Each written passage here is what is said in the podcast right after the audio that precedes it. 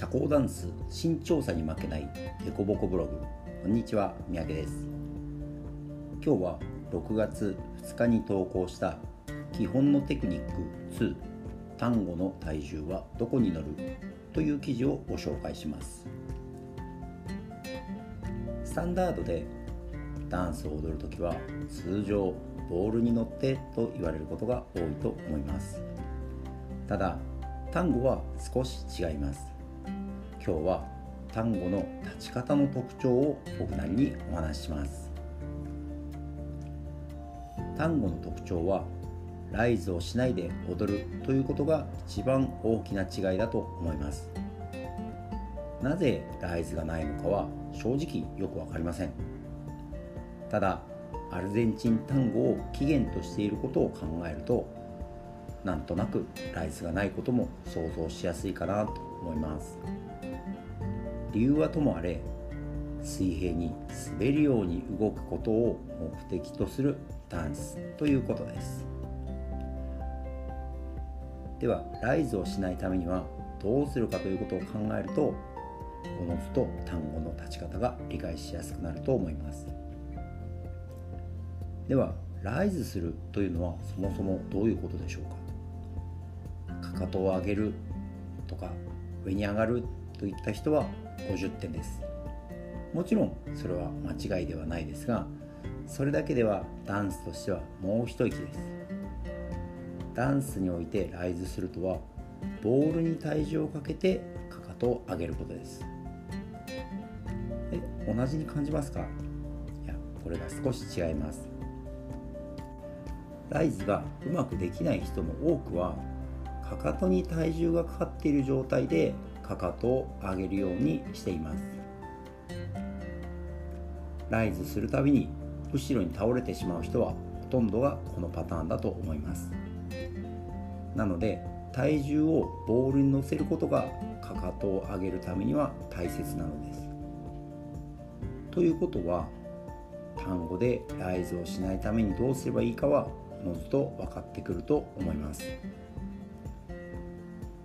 そうです。ボールに体重を乗せるとライズができるということは単語においてはかかとにも体重が乗っている状態で踊ることが大事です。そうすることでライズを防ぐ効果があります。かかとに体重を乗せるためにはいくつかの方法が考えられます。例えば体を後ろに傾けたり頭や腕を後ろに引いたり。あとは体全体を後ろに動かすなどが考えられます。もちろん皆さんお分かりだと思いますが1や2の体を後ろに傾けたり頭や腕を後ろに引くのはいい方法ではありません。まあ大体そういうふうに僕もやってしまうのですがなるべく3の体全体を後ろに動かすという方法がいいと思います。このためには足首膝そして股関節をうまく使って腰から上が少し後ろに動くようにしましょう。イメージは少し交代です。ここでの少しは1 2センチぐらいでいいと思います。こうすることでわずかですがかかとに体重がかかると思います。これによりライズが起きることを防ぐ効果があると思います。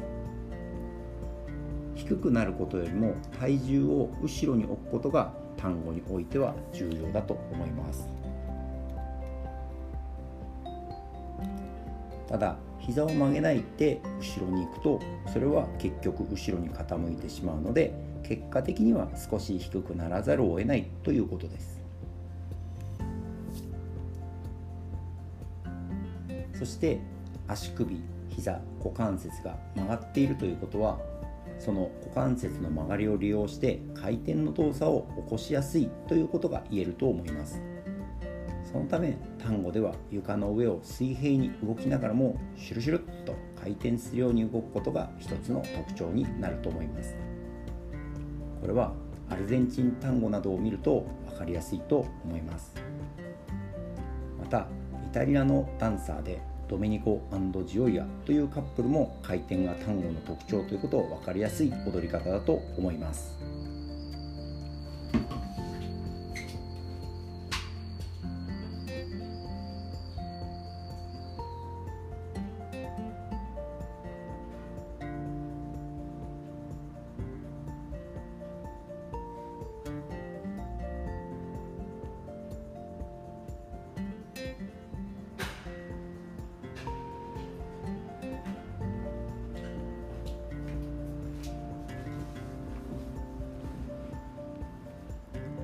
ちらはブログの記事の方に動画を貼ってありますのでよかったら見てみてください。もちろん単語はいろんな表現があるので回転だけが特徴ではないです。でも立ち方はとても大事なので単語が苦手な方は少しチェックしてみるといいと思います。まとめです。単語は少しかかとにも体重が乗っている。以上となります。このポッドキャストではデコボコブログの記事を中心に社交ダンスに関係することあるいは関係ないことを発信していこうと思ってますのでよかったらまた聞いてください。また概要欄の方に今日のブログの記事を貼っておきますのでよかったらそっちも読んでもらえると嬉しいです。それではまたお会いしましょう。さようなら。